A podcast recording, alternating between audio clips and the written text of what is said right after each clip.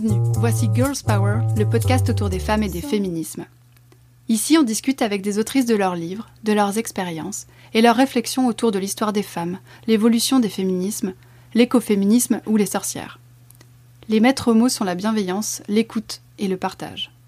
Je m'appelle Marie, je suis libraire, et à l'origine Girls Power est un cycle de soirées ayant lieu dans la librairie où je travaille.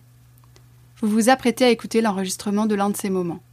Bienvenue dans le monde de Girls Power.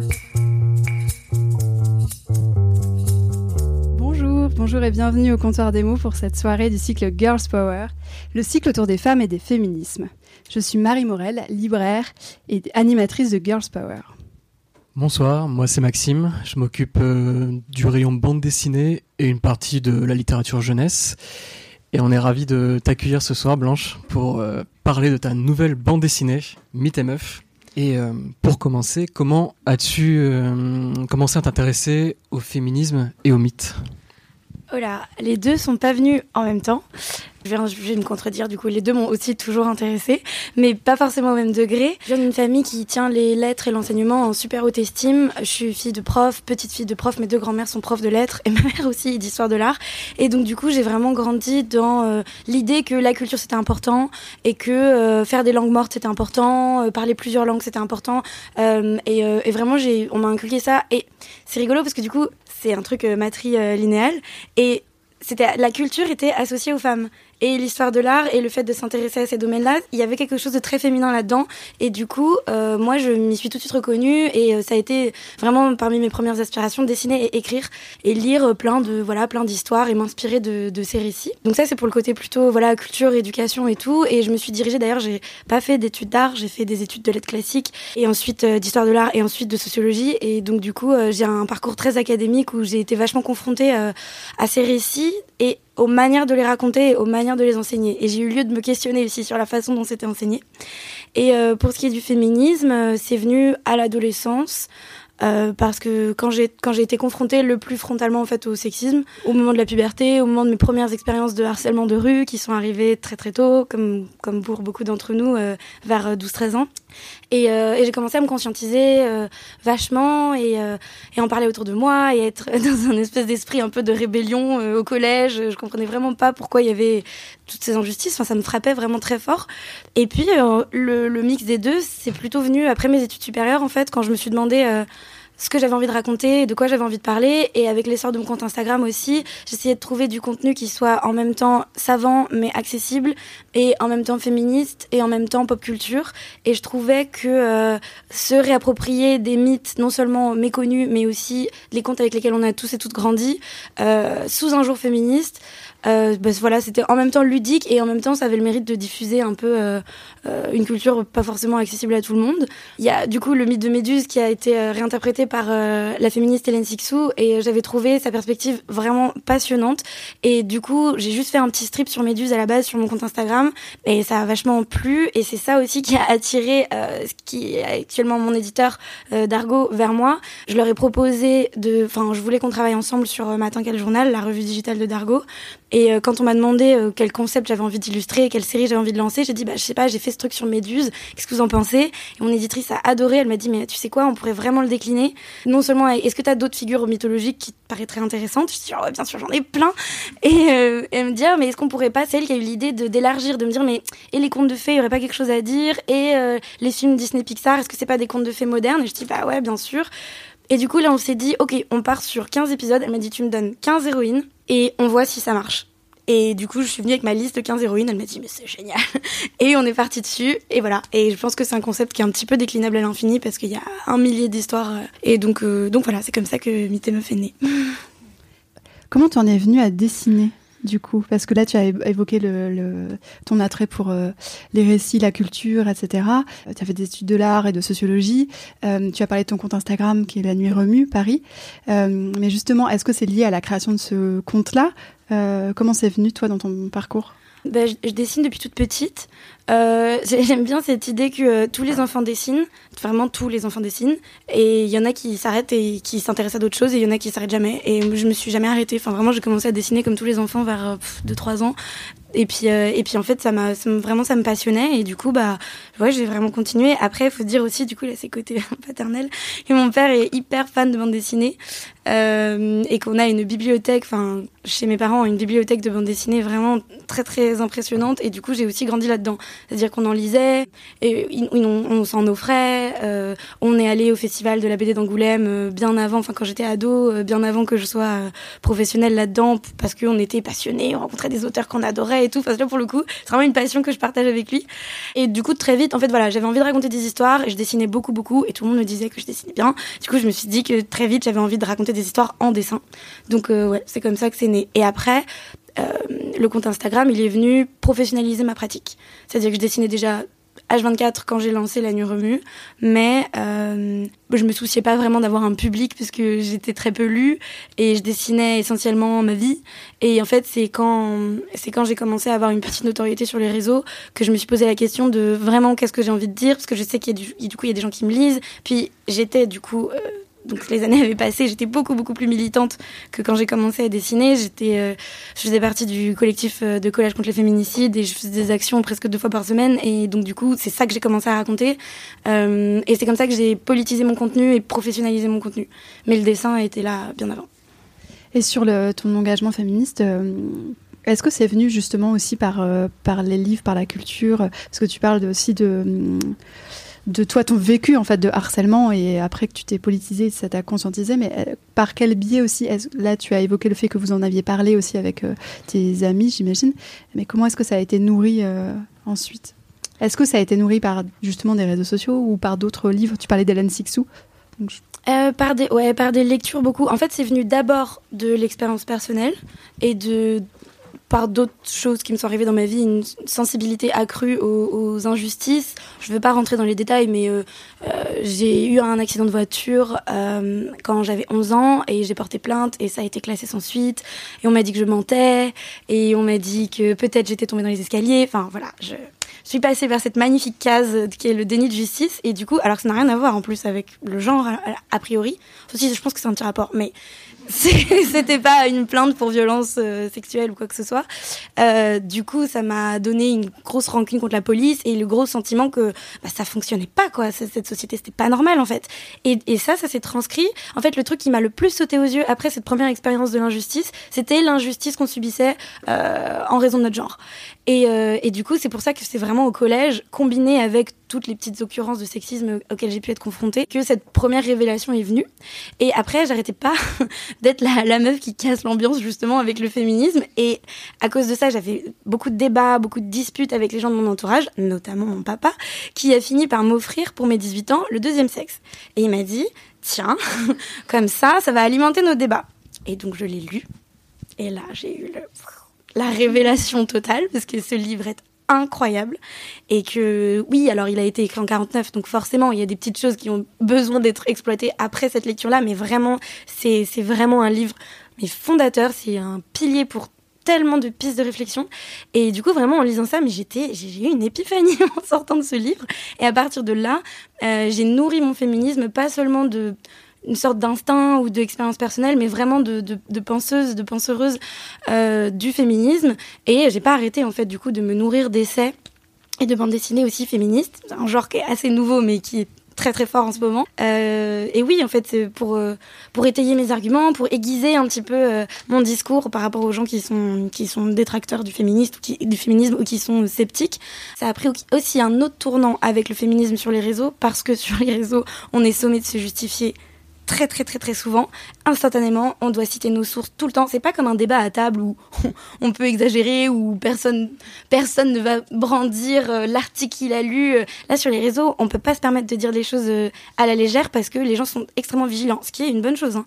Et il y a aussi un militantisme sur les réseaux qui s'est constitué j'ai envie de dire après MeToo, mais encore un petit peu après, plutôt vers 2019 euh, avec avec les collages, je pense. Et en tout cas, moi, c'est là que j'ai été vraiment introduite au militantisme sur les réseaux, grâce au collège, qui était très très actif sur les réseaux. Et, euh, et donc voilà, c'est fait par strat en fait un peu. Il y a eu vraiment euh, ces premières expériences de l'injustice, l'adolescence, les premières lectures féministes que j'ai pas que j'ai continué à, à, à cultiver. Il y a eu mon Erasmus à Madrid aussi, où j'ai vu le féminisme espagnol, ils rigolent pas. Ils sont vraiment, euh, elles sont vraiment, vraiment très en avance. De toute façon, les lois qui sont votées, le congé menstruel a été voté la semaine dernière en Espagne. Donc voilà. Et en matière de lutte contre les violences sexistes et sexuelles, ils ont 10 ans d'avance. Je sais pas trop comment ça s'explique. Faudrait vraiment faire une étude là-dessus, mais c'est très intéressant. Et j'ai fait un Erasmus à Madrid en 2018. Euh, J'y ai vécu pendant un an. Et, euh, et j'ai fait notamment le 8 mars là-bas. Et le 8 mars 2018, c'était très très fort parce que du coup, tous les féministes ont fait la grève euh, et se sont donc pas pointés au travail. Euh, pas pointés à la fac, euh, à l'école, euh, les, sur les plateaux télé, il y avait pas de présentatrice du JT, il y avait pas de serveuse dans les cafés, il y avait pas d'employés de, ménage nulle part. C'était un truc de dingue. Mais vraiment, alors évidemment qu'il y a des gens qui peuvent pas se permettre et qui sont allés travailler, etc. Mais c'était d'une ampleur, vraiment, c'était inédit. Et je me suis retrouvée dans la manif. C'était la première manif que je faisais toute seule. Euh, sur la place d'Atocha euh, le 8 mars avec toutes les femmes qui n'étaient donc pas allées travailler et qui, étaient euh, en train de manifester et c'était très très fort. Et là aussi, je me suis dit, ah, j'ai envie de, pas seulement de propager un discours, mais de prendre la rue aussi. Il y avait quelque chose de se, de s'imposer et de, d'être présente dans l'espace qui, que j'avais jamais connu avant ce moment-là. Donc voilà, plein de petits déclics à plein de petites, petits instants différents. Dans la bande dessinée, on retrouve les strips euh, que tu as fait pour sur les différents portraits euh, de femmes, des mythes, contes et légendes. Et tu as aussi ajouté des, petits encarts euh, textuels avec souvent des, références plus contemporaines. comment tu as pensé cette partie de l'écriture là Alors au tout début, c'était parce que on me demandait de d'écrire un tout petit texte sur Instagram de légendes à chaque épisode. Et puis on me disait, ah, bah, nous d'habitude on écrit nos légendes, mais si tu veux, les trucs que tu n'as pas pu mettre dans l'épisode, tu peux les rajouter là. Et 10 slides, c'est très court. J'aurais encore mille choses à dire sur chacune de mes héroïnes. Et donc, du coup, je me servais un peu de cet encart pour voilà étayer un peu le propos. Au début, c'était juste lister les sources, et puis à la fin, je listais plus aucune source. Juste, je, j'allais entre guillemets plus loin dans ce que j'avais voulu dire, ce que j'avais pas eu le temps de, développer. Et j'essayais de renvoyer vers des ouvrages qui me semblaient intéressants plutôt que de dire bah, je me suis documentée là. Même si les sources sont très importantes, je trouvais ça plus cool de qu'on construise ensemble euh, d'autres liens via d'autres ouvrages, en essayant évidemment de mettre euh, en avant des œuvres euh, réalisées essentiellement par des femmes ou des minorités de genre. Et en fait, quand il y a eu le livre, on m'a dit mais tu vas voir, ça va être génial. Tu vas plus être frustré par euh, les caractères d'Instagram qui sont euh, qui sont réduits quoi, qui sont Enfin bref, il y a un nombre euh, d'un côté, voilà, qui sont limités exactement. Euh, tu auras une page entière pour tout ce que tu veux. Et du coup, c'était génial parce que du coup, moi, j'ai toujours aimé écrire et j'ai fait du coup mes études de lettres et d'histoire de l'art où voilà, je, enfin, je, sais écrire des dissertes, j'ai écrit deux mémoires et il y avait aussi cette petite frustration de pas pouvoir écrire vraiment et donc du coup d'allier la bande dessinée à l'écriture, c'était un vrai plaisir. Et ouais, l'idée c'était quelles leçons on peut tirer de l'épisode que l'on vient de lire ensemble et vers quoi on peut se tourner pour approfondir euh, le sujet avec une perspective, euh, j'essaie que ce soit moderne et, euh, bon, toujours féministe bien sûr, mais moderne, enfin que ce soit le sujet, mais vu autrement. Et c'est pas toujours facile. Hein. Parfois, je, je, me creusais la tête pour trouver des œuvres qui interprétaient, par exemple, pour La Petite Sirène, Vraiment, j'avais rien en tête de moderne qui, je sais pas, qui subvertisse un petit peu le mythe de la petite sirène. Au contraire, il y avait que des réinterprétations, mais qui reprenaient la même histoire et de manière assez kitsch et en représentant, enfin voilà, toujours le rôle euh, très figé euh, de la femme qui s'adapte à son mec pour le séduire et qui troque sa voix contre des jambes.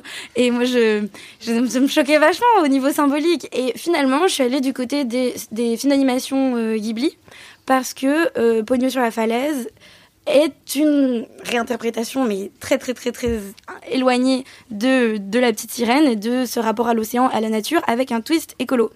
Et, ça, ça me paraissait intéressant. Et donc, du coup, on peut se dire, mais ça n'a aucun rapport. Mais en fait, si, on peut se dire, bah, euh, Miyazaki, c'est un conteur moderne. Ces femmes, elles sont toujours euh, hyper fortes, hyper prégnantes dans ses récits. Bah, est-ce qu'en en fait, euh, on peut pas prendre la substance des mythes et en faire quelque chose de, certes, un petit peu éloigné, mais qui, reprend aussi un petit peu l'essence de ces contes. Et aussi qu'il y a une espèce d'atemporalité des mythes et, de, et des contes et de comment est-ce qu'ils peuvent nous parler. Et que donc, du coup, dans le Japon de 2015, on puisse avoir un écho à la euh, Suède de 1870, euh, à peu, près, euh, ça me paraissait aussi hyper intéressant. Alors justement, en quoi est-ce que tu penses que les mythes nous influencent encore aujourd'hui?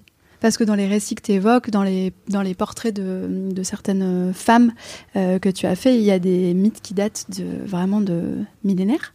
Donc en quoi est-ce que tu penses que c'est encore, euh, tu vois, une, une vraie influence pour nous? Bah, alors malheureusement, l'influence qui me vient tout de suite en tête, c'est des contraintes qui pèsent encore sur le genre féminin et des, mythes qui ont la vie dure entre guillemets. Euh, L'idée que euh, j'ai envie de parler de Eve quoi, de quand on quand on dit à quelqu'un, euh, bah voilà, euh, t'étais habillée comment, qu'est-ce que tu faisais là, c'est ta faute. Enfin, en fait, avec avec le mythe de Eve, malheureusement, il y a l'idée que toute violence vient des femmes, c'est de leur faute à elles, même la violence qui leur est faite. Et donc du coup, bah, si on souffre, c'est encore de leur faute. Et euh, cette idée de la tentatrice, de la pécheresse, de elle l'a bien cherché, ça vraiment, euh, la, Bible regorge de personnages qui sont à la fois euh, forts et dangereux, mais qui sont mais qui sont dangereux et qui sont dangereux pour les héros hommes et pour elles-mêmes. C'est aussi pour ça que je tenais à parler de Judith parce que elle pour pour le coup, c'est une femme fatale qui séduit un homme et ensuite le décapite. Donc on est dans une bien belle angoisse de la castration, mais pour sauver sa patrie. Et du coup, elle est accueillie en héroïne quand elle revient. Et ça, c'est vraiment original parce qu'on se dit, en fait, la femme fatale, est-ce qu'on pourrait pas en faire une force? Euh, Mais force est de constater que les femmes de ces grands récits agissent toujours, ce que dit Simone de Beauvoir, par la négative. C'est-à-dire que ça va jamais être les diplomates, les conciliatrices, ça va être séduction et meurtre. Et parce que parce que c'est le choix qu'on leur laisse, parce que c'est la seule marge de manœuvre qu'elles ont, parce que les seules armes qu'on leur a laissées, puisqu'elles sont dépossédées de toute agentivité politique, c'est ça. C'est la séduction, c'est la place de concubine. Mais bon, là je m'égare. Mais euh, comment les mythes nous influencent? Bah à bien des égards en fait, parce que c'est comme ça qu'on se construit. Donc il y a les grands mythes fondateurs de notre culture judéo-chrétienne, ceux-là ils sont là et ils nous influencent à plein d'égards. Et puis après il y a les, les contes de fées avec lesquels on grandit et la réinterprétation de, ces contes de fées. Parce que euh, je me suis aperçue en analysant les contes à leur source que euh, tels qu'ils étaient racontés euh, au Moyen Âge, ils ne portaient pas du tout les mêmes messages que leur réécriture, d'abord par Perrault et les frères Grimm et ensuite par Walt Disney et qu'en fait la morale de- des contes évolue en fonction du code moral de celui qui la raconte et surtout de la classe sociale de celui qui la raconte. Et donc à la base, on avait des mythes racontés par des nobles pour la noblesse et particulièrement pour les femmes nobles, les jeunes, les jeunes filles. Et ensuite, c'est devenu euh, par des bourgeois pour des bourgeois. Et donc du coup, euh, au début, c'était plutôt, je prends par exemple l'exemple de Blanche-Neige, parce que je trouve que c'est là que c'est le plus frappant.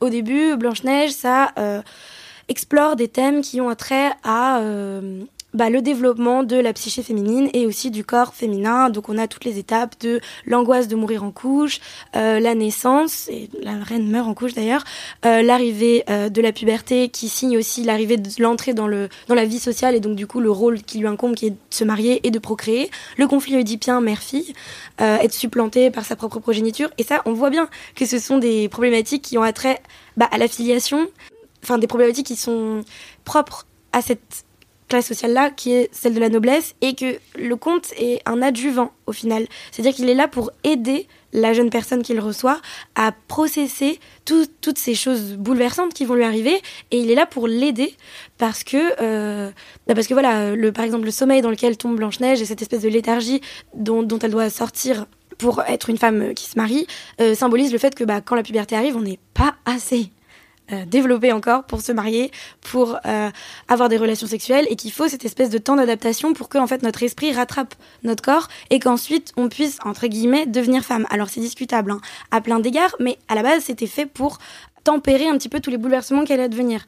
Chez Perrault et Grimm, on n'est plus du tout dans le même code de valeur, on est dans euh, la femme trop coquette, euh, la femme pas forcément dans le Blanche-Neige, mais la femme adultère, euh, la, femme qui voilà qui, séduit l'autre et qu'on doit surveiller, qui ne doit surtout surtout pas pêcher euh, en croquant la pomme, la pomme qui voilà est une Ève bien mal déguisée. Et on a aussi un gros accent qui est mis sur la transmission de l'héritage, sur euh, le patrimoine, qu'est-ce qu'on en fait, et euh, dans plusieurs contes évidemment, pas que Blanche-Neige. Et après Walt Disney, encore euh, 100 ans, 200 ans plus tard, ou alors là, c'est plutôt euh, écrit par des WASP, donc euh, les White Anglo-Saxon Protestants, puritains américains, euh, qui vont euh, mettre l'accent sur euh, le fait que bah euh, les vieilles femmes, c'est vraiment vraiment dégueulasse, et que, et euh, que Blanche-Neige, elle a toujours les yeux baissés, elle est en haillons, elle est quand même la plus belle, hein, mais elle est en haillons, elle a absolument pas conscience de sa beauté. Donc vous voyez un petit peu le changement, c'est très, c'est très succinct, hein, mais le changement de paradigme en fonction de ceux qui racontent. Et donc du coup, c'est pour ça que je trouve que c'est si important de se réapproprier ces mythes et de dire, mais en fait, il faut que les femmes et les minorités de genre s'emparent de ces mythes pour que l'influence qu'ils ont sur nous ne soit pas seulement dicté par voilà soit les nobles de 1102, soit les bourgeois du 19e, soit les Américains puritains de 1950. Donc et voilà, et les, résurgences que ça a dans notre vie, je sais pas, elles sont, elles sont hyper multiples. J'ai l'impression que c'est surtout, c'est surtout un enfermement dans l'éducation des petites filles. Moi, c'est l'influence que je vois le plus. Mais par exemple, après, il y a aussi des bonnes choses. Je reviens toujours à Adam et Ève, mais parce que c'est un des mythes qui est l'un des plus riches, je trouve, et un des plus anciens, et un de ceux qui a été le plus euh, réinterprété et décliné. Euh, mais par exemple, cette idée, si on enlève totalement le fait que Ève est une grosse pécheresse tentatrice, et si on se dit juste croquer la pomme de la connaissance, c'est sortir de l'innocence, sortir de cette espèce de, de, paradis, mais qui est une utopie, et avoir accès finalement à la réalité. Et en fait, on se rend compte que c'est un mythe qui est décliné, mais à foison. On parle tout le temps souvent. On utilise la métaphore de Matrix pour parler de l'éveil féministe, où on dit bah, pilule bleue, pilule rouge. Si tu gardes la pilule bleue, bah, tu vis dans ton monde où tu vois pas le sexisme et t'es plus confortable, mais t'es pas libre. Si tu prends la pilule rouge, tu vois tous les trucs horribles, mais au moins t'as de la gentilité, t'es maîtresse de ton destin. Mais en fait, la pilule rouge de Matrix, c'est Adam et. C'est est-ce que tu prends la connaissance et chassé du paradis ou est-ce que tu restes dans ton idylle?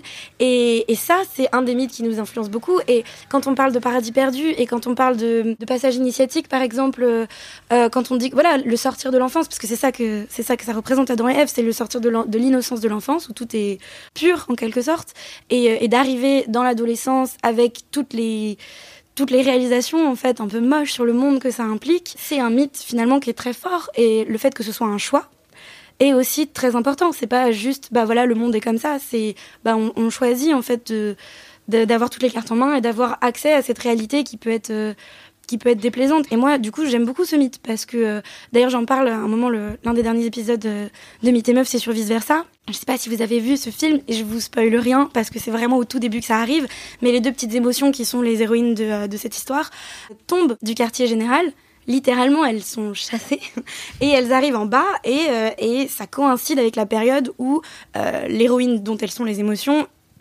devient ado où elle a 11, 12 ans et elle traverse une période hyper difficile. Et donc du coup, je trouve que c'est très fort parce qu'en même temps, ça revient au mythe euh, adamique euh, de la Bible qui dit bah en fait voilà, on est chassé du paradis euh, et on prend conscience que bah on a il y a de la tristesse dans la vie parce que c'est ça un petit peu la morale. Et en même temps, ça revient à la fonction première des contes qui sont de nous guider sur les chemins tortueux de l'adolescence. Et je trouve ça d'autant plus intéressant que moi, ce que j'ai dit au début, c'est que mon éveil féministe et de l'injustice, il est arrivé, et bam quoi. Je suis entrée en sixième et était plus question de penser que le monde c'était les bisounours quoi.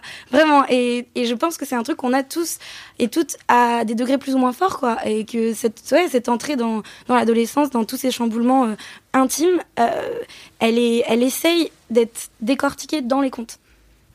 Euh, dans l'Odyssée d'Homère, je me pose aussi la même question de réécriture, de réinterprétation sur le personnage de Pénélope, qui attend des années le retour d'Ulysse et pourquoi justement son personnage a été considéré de différentes façons euh, selon les époques? C'est rigolo parce que euh, le jour en dédicace, euh, je demande toujours quelle héroïne la personne à qui je fais la dédicace préférait. Je lui demande de choisir parmi la table des matières. Et puis je vois la dame qui feuillette et elle me fait genre ah Pénélope, oh non, elle attend son mec pendant 20 ans, clairement pas. Et du coup, et du coup, je lui ai dit, ah, mais lisez l'épisode, vous allez voir que il y a plus, il y a plus que ça. Évidemment, je lui ai pas fait une Pénélope, mais mais c'est marrant parce que c'est l'image qu'elle a. C'est la potiche qui attend son mec pendant 20 ans, pendant que, et qui repousse les prétendants en plus, pendant que lui, pas de problème, pas de problème pour ne repousser personne et euh, faire sa vie avec les différentes femmes de sa vie euh, qui, qui parsèment l'Odyssée, qui sont toutes des personnages hyper intéressants qui mériteraient leur propre épisode d'ailleurs. Et du coup, j'avais envie de dire, bah voilà, Pénélope, est-ce qu'il y, aurait pas. En fait, je me suis intéressée à cette figure justement parce qu'elle était pas considérée comme inspirante, euh, héroïque euh, dans la mythologie, au regard d'autres euh, personnages mythologiques beaucoup plus badass, entre guillemets. Et donc du coup, j'ai commencé à faire des recherches en me disant, bah, est-ce qu'il n'y aurait pas quelque chose à en dire? Et je me suis aperçue que en fait, dans la, la mythologie grecque, elle était tenue en très très haute estime, ce qui est extrêmement rare. D'habitude, les femmes, surtout quand elles sont puissantes, elles sont décriées. Bon voilà, je parlais de Méduse, je peux parler de Circé, elles sont très puissantes, mais c'est des sorcières, c'est des ennemis, c'est des, des rivales. Et, euh, et, elles peuvent être admirées au titre de rivales, mais elles sont quand même pas positives dans l'histoire. Alors que Pénélope, c'est l'inverse. Elle est presque tenue en aussi haute estime que Ulysse. On dit que c'est un Ulysse au féminin, que elle aussi elle est extrêmement rusée, puisque la ruse de défaire sa tapisserie la nuit alors qu'elle la tisse le jour. En gros, pour, vous, si vous n'êtes pas familier de ce qui se passe avec Pénélope dans l'Odyssée, euh, il y a des prétendants. Pendant qu'Ulysse est parti à la guerre de Troie et il met, du coup, la guerre dure 10 ans, il met 10 ans à revenir. Et euh, pendant qu'il est parti, comme elle, c'est la reine d'Ithaque, on, suppose que Ulysse est mort et on veut l'épouser pour euh, prendre le contrôle du royaume. Et donc elle repousse les avances des prétendants. Et puis bah voilà, au bout de 20 ans, ils en peuvent plus d'attendre et ils la somment de prendre une décision. Et elle dit bah je fais cette immense tapisserie. Quand je l'aurai terminée, je choisirai un prétendant parmi, il y en a 214. Parmi tous ceux qui se, qui se, qui, se bousculent au portillon. Et, euh, et, en fait, elle tisse sa tapisserie le jour et elle la défait la nuit. Ce qui fait que l'ouvrage n'avance jamais et que ça lui permet de gagner du temps. La supercherie finit par être découverte et vraiment ça urge, mais Ulysse rentre. Donc voilà, mais ça tient, je sais plus combien de temps, c'est plusieurs années quand même, elle tient avec euh, cette, cette, ruse de la tapisserie. Et donc du coup voilà, c'est la femme aux mille tours, euh, au même égard que, euh, Ulysse. Et puis, et puis en fait, avec les réécritures, on voit que cette sorte de, enfin comment dire, elle était aussi glorifiée pour des raisons euh, qui nous feraient pas vraiment plaisir aujourd'hui. Elle était tenue en très haute estime parce que c'est le, c'est vraiment c'est l'archétype de la bonne épouse grecque. Donc, elle est courageuse, elle est rusée, mais elle est aussi fidèle, elle est patiente. Et euh, faut pas oublier que le premier chapitre de l'Odyssée, le premier truc qui est dit, c'est Télémaque qui dit à sa mère, tais-toi, c'est des affaires d'hommes. Euh, retourne tisser ta toile. Vraiment, littéralement. Télémaque qui est son fils, hein, un petit merdeux de 17 piges, qui lui dit tais-toi, retourne dans ta chambre. Donc voilà, il y a aussi, bon, c'est quand même une culture grecque qui a euh, des milliers d'années, donc euh, c'est, elle était glorifiée aussi pour ça parce que bah, elle reste à sa place entre guillemets. Et en fait, avec les réécritures qui ont suivi, surtout par exemple au, Moyen Âge, on a vu que l'élément de la ruse de Pénélope était complètement effacé des récits. Ça devenait, euh, ça devenait juste l'archétype de la, donc la bonne épouse, mais euh, la, broderie c'était juste son habileté à broder et le fait qu'elle faisait des jolis motifs. Quoi, il y avait plus du tout euh, le, voilà la ruse et, le, et l'agentivité. En fait, on lui a retiré son agentivité. C'était plutôt elle est patiente, elle est fidèle. C'est vraiment comme ça que toutes les femmes devraient être. Après, on arrive avec, donc Margaret Atwood, mais c'est la plus récente, mais on arrive avec des féministes qui se disent, mais est-ce qu'il n'y aurait pas d'autres choses à glorifier chez Pénélope? Et on peut se dire que, euh, en réalité, elle élève, c'est une mère célibataire, parce qu'elle élève seule, euh, euh, Télémaque, c'est un, c'est un nourrisson quand Ulysse part à la guerre. Donc, elle élève seule son fils, elle gère le royaume euh, sans les hommes, parce que tout le monde est parti à la guerre, et sans son, sans son mari, sans le roi. Donc c'est comme c'est une sorte de régente finalement de Ithaque, ce qui est aussi hyper admirable. Et on ne dit pas euh, ah bravo Pénélope euh, d'avoir géré la politique pendant qu'il n'était pas là. On dit toujours bravo d'avoir d'être resté fidèle. Mais en fait, celle qui gérait les affaires, en définitive, c'était elle. Donc ça aussi c'est super admirable. et il y a aussi ce thème un petit peu universel que je trouve hyper fort, qui est des femmes euh, de soldats ou des femmes de marins. Et là, on fait d'une pierre deux coups parce qu'il est soldat et marin qui attendent, qui attendent euh, le retour de l'être aimé. Et cette posture de la femme qui attend le retour du guerrier, elle est pareil, déclinée à toutes les sauces et elle est là depuis. Et c'est en même temps beau et en même temps triste. C'est-à-dire que je pense que malheureusement, en tant que femme ou personne sexisée, on n'a pas fini d'être dans ce putain de rôle de meuf qui attend l'autre qui revient de la guerre parce que la guerre c'est atemporel et universel aussi. Et ça crée une espèce de sorte d'unité en tout cas dans des sociétés où les rôles sont très genrés entre toutes les femmes de, tout le monde en fait. Et Marguerite Duras qui disait ça euh, parce que dans La douleur, qui est le récit où elle raconte euh, le retour de son mari des camps, donc vraiment une attente de retour de guerre très très très très douloureuse. Euh, et il revient. Hein. Mais, euh, mais elle dit qu'elle se sentait liée à travers les siècles à toutes les femmes de tous les temps, de tous les pays. Et Pénélope, elle incarne ça en fait. Et je trouvais ça super beau. Donc, euh, et donc peut-être que notre réécriture à nous maintenant, c'est de dire, bah voilà, mère célibataire qui gère le pays en l'absence des hommes. Et il y a aussi l'idée qu'il y a eu une, une avancée dans l'émancipation des femmes, notamment, c'est con à dire, mais Enfin, ça dépend. Parfois, les guerres ont été des grosses périodes de backlash. Et parfois, comme euh, lors du premier conflit mondial, bah voilà, les femmes investissent les champs, les femmes investissent les usines, elles se bougent parce que les hommes ne sont pas là et il faut continuer à faire tourner le pays. Et c'était aussi un des points de la grève féministe de Madrid. C'est de dire, quand vous n'êtes pas là, on fait tourner la machine, donc vous pouvez pas vous permettre de ne euh, pas nous prendre en compte en fait dans les politiques en général. Et du coup, je trouve que Pénélope si on extrapole un petit peu, elle représente ça aussi. L'idée que euh, bah, faut se bouger quand les hommes sont pas là, et bien sûr qu'on le fait quand on n'a pas le choix. Et donc du coup de revendiquer notre place aussi comme comme personnes qui sont tout à fait capables de faire tourner la machine quand euh, quand les hommes sont plus aux commandes. Ça rejoint aussi ce que disait euh, Lecoq, euh, qu'on avait reçu pour son livre justement sur l'histoire des femmes, et qui souligne un moment en particulier où elle a lu un texte de loi, il me semble que c'était au moment de la Révolution, où elle lit que les femmes sont exclues de l'armée. Et elle enchaîne, et puis elle revient en disant, mais si elles sont exclues, c'est qu'elles étaient dans l'armée. Et oui, en fait, il y a eu vraiment pendant longtemps des femmes soldates en France et c'est assez récemment, finalement, parce qu'on parle de la Révolution française, que euh, qu'elles ont été exclues de l'armée. Donc, euh, ça modifie un petit peu aussi ce rapport euh, de, de l'homme soldat uniquement, enfin, en tout cas, tel qu'on se le représente aujourd'hui, tel qu'est la guerre aujourd'hui, en tout cas. Tout à fait. Est-ce que tu peux nous préciser, avant de revenir au Moyen Âge, est-ce que tu peux nous préciser ce que tu entends par agentivité?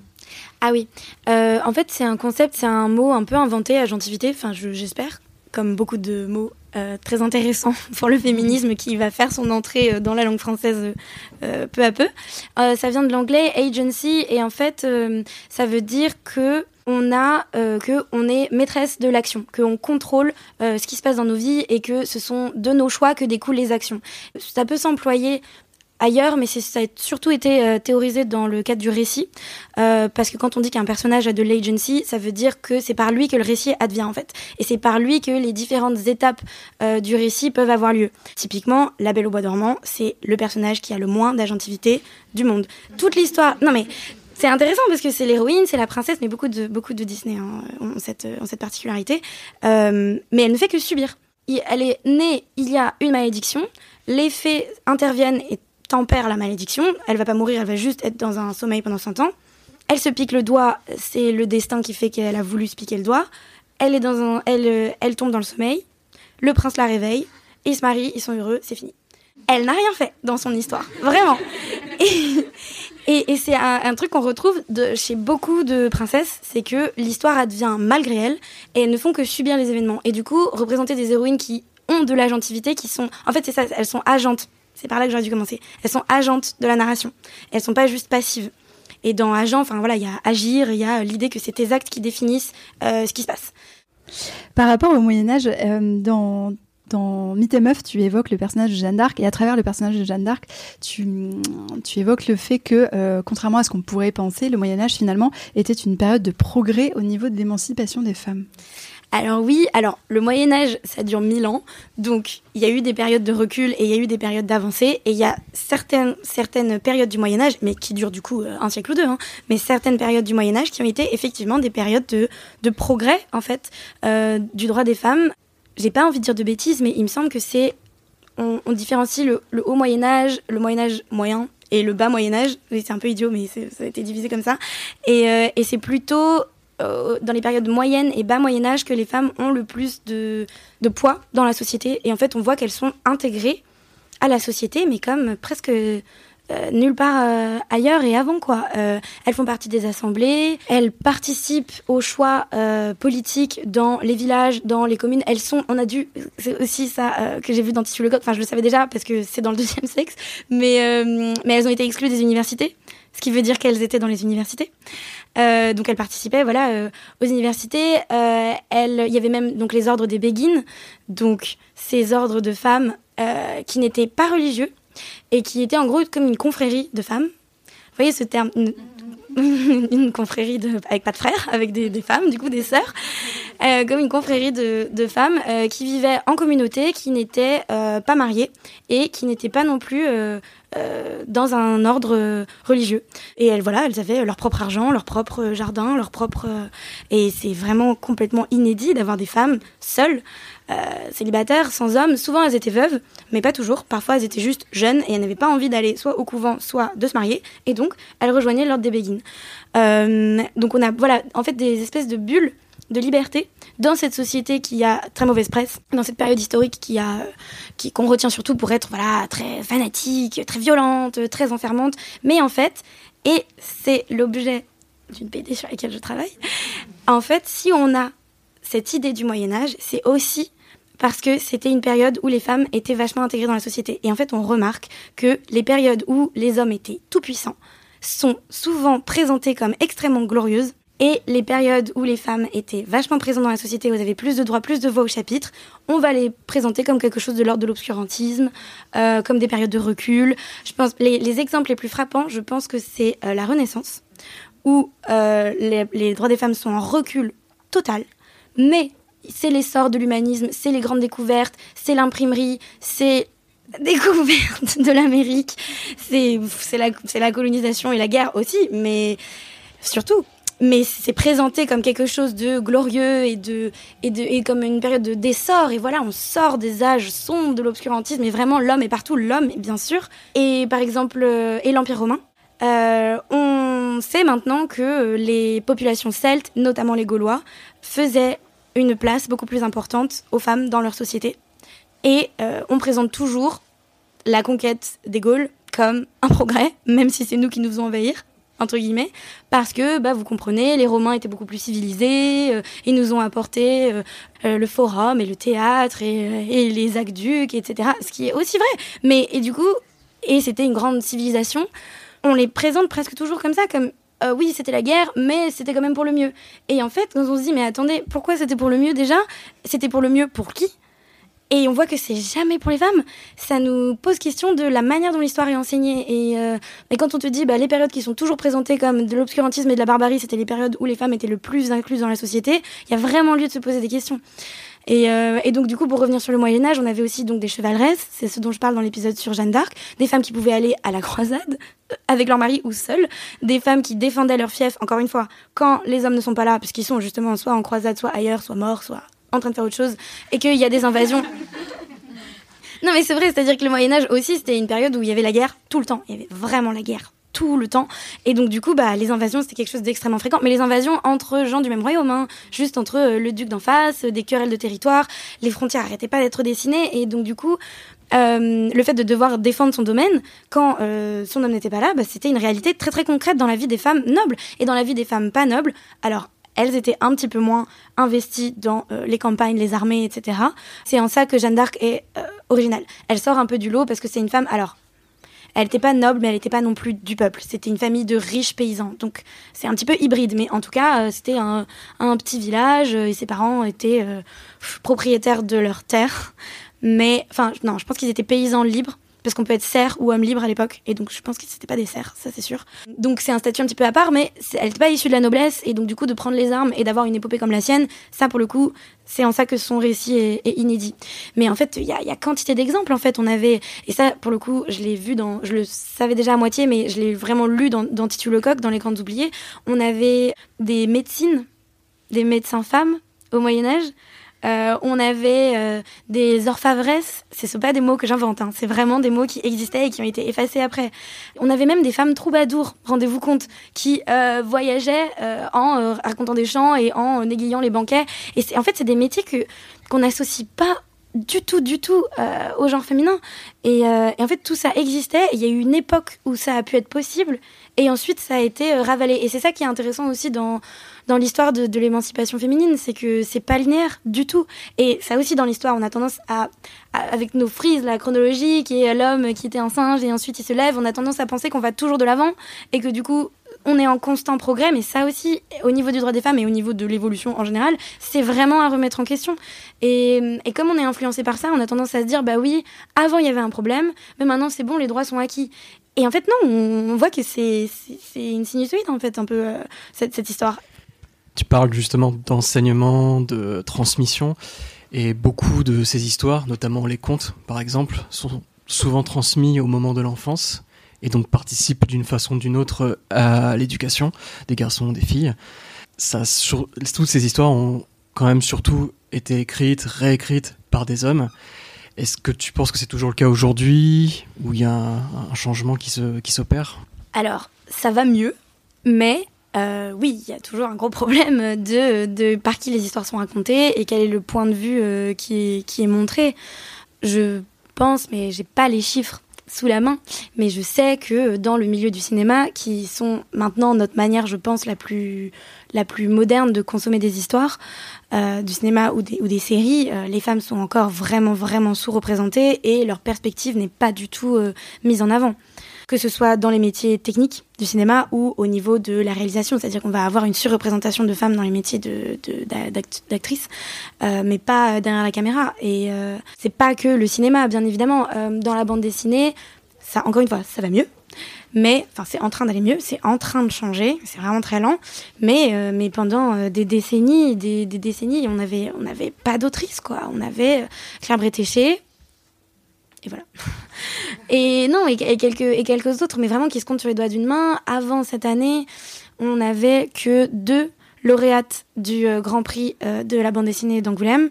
Euh, et il y a même eu une année où, euh, parmi la sélection, enfin parmi les, les autrices, enfin les auteurs du coup nommés, il n'y avait aucune femme. Et, euh, et, ça a mené à un boycott et ça a nommé à une énorme polémique qui avait complètement raison d'être. Cette année, pour le coup, c'était historique, mais dans l'autre sens, on avait trois finalistes nommés, du coup, pour le Grand Prix du festival. Exactement, qui étaient des femmes. Et, et c'était la première fois dans l'histoire du festival que, que ça arrivait. Et donc, du coup, là, c'était, on se disait, bon, ok, bah, ça se bouscule un petit peu. Et il y a aussi l'essor d'un certain contenu féministe. On voit émerger une bande dessinée féministe. Maintenant, c'est un genre à part entière qui commence à avoir sa propre étagère dans les librairies.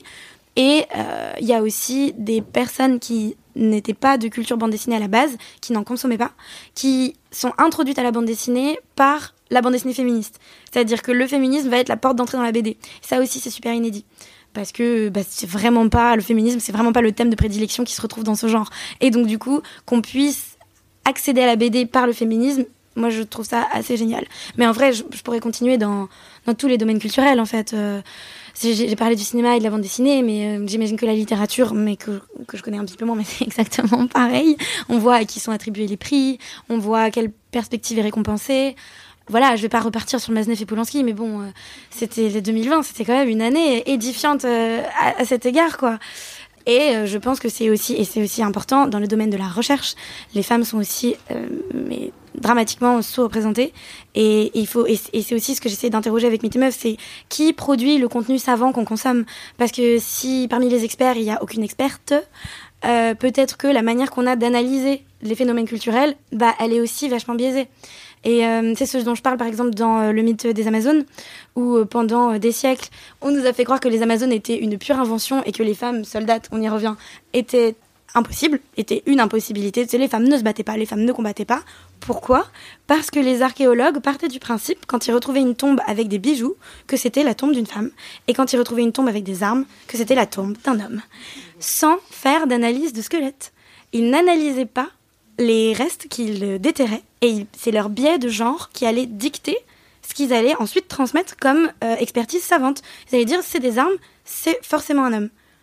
Et en fait, quand on analyse le squelette et qu'on voit que c'est un homme qui a accouché trois fois et qui non mais et que et que oui et que et que bon bref, je sais que maintenant les questions de genre pourraient nous faire dire que on peut être un homme enceint, c'est vrai, mais à l'époque des sites et des sarmates, ce n'était pas le cas. Et que juste en analysant en fait les données scientifiques qui se qui s'offrent à nous, on en vient à une conclusion totalement différente. Et donc du coup, de, de se cacher toujours derrière l'objectivité des experts, mais faut pas oublier que si tous les experts sont des hommes, ils sont loin d'être objectifs. Et euh, que la manière qu'ils ont de conduire une enquête, elle est complètement complètement déterminée par le point de vue de celui qui mène l'enquête, par le point de vue qui est situé en fait. Et donc du coup, le fait qu'il faut beaucoup plus de femmes et de personnes sexisées artistes, mais il en faut aussi beaucoup dans le domaine de la recherche de ceux qui analysent nos productions culturelles, euh, parce que c'est de l'analyse qu'on va consommer et qu'on va prendre, euh, qu'on va prendre pour euh, pour neutre et pour pour une vraie, alors que bah non, pas vraiment. C'est ce que Judith Aquien aussi euh, évoque dans son livre euh, sur le début de grossesse qui s'appelle Trois mois sous silence, euh, où elle questionne en fait le fait qu'il soit communément conseillé aux, personnes qui sont enceintes, en tout cas au début, de ne pas en parler, que ce soit à leurs proches ou que ce soit à l'entourage professionnel, au cas où elles aient une fausse couche. Mais en fait, elle, interroge cette, habitude, on va dire là, parce que c'est pour le confort de qui? C'est pour le confort de qui en fait que, tout d'un coup les femmes euh, euh, à la fois quand c'est souhaité ne peuvent pas en parler euh, avec la joie que ça peut leur procurer. Mais du coup par contre elles doivent se taper le deuil tout seul avec toutes les contraintes et les chocs et le trauma potentiellement physique et psychologique que ça peut que ça peut gérer. Et l'autre aspect qu'elle soulève dans ce livre c'est que si on n'en parle pas eh ben ça veut dire aussi qu'il n'y a pas de recherche médicale dessus. Donc tous les symptômes les nausées les vomissements les malaises etc ne sont pas soulagés puisqu'il n'y a pas de recherche dessus. Donc effectivement, elle souligne justement cette, le, problème que c'est soulevé à la fois sur le tabou, mais à la fois sur qui fait les recherches, qui finance les recherches, mm, mm, effectivement. Je voudrais revenir sur un autre personnage dont tu as fait le portrait.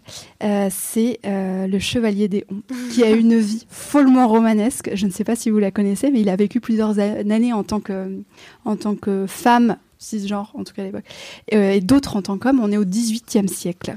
c'est un personnage historique qui est aussi fascinant que Jeanne d'Arc. À ton avis, à travers son histoire, qu'est-ce que ça nous dit de la représentation du genre et de la question de genre à l'époque?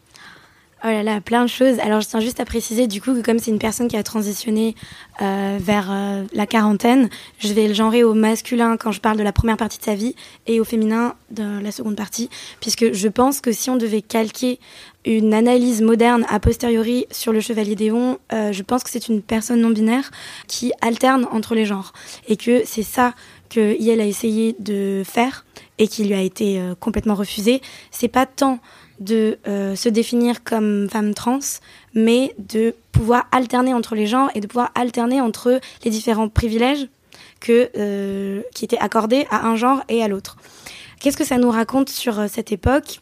Bah, ça, nous, ça, met en lumière en fait l'imperméabilité des rôles genrés et à quel point c'était un enjeu politique et national et de, santé publique, bref, mais, presque, mais de, santé mentale en fait publique, qu'on ne puisse pas passer d'un genre à l'autre.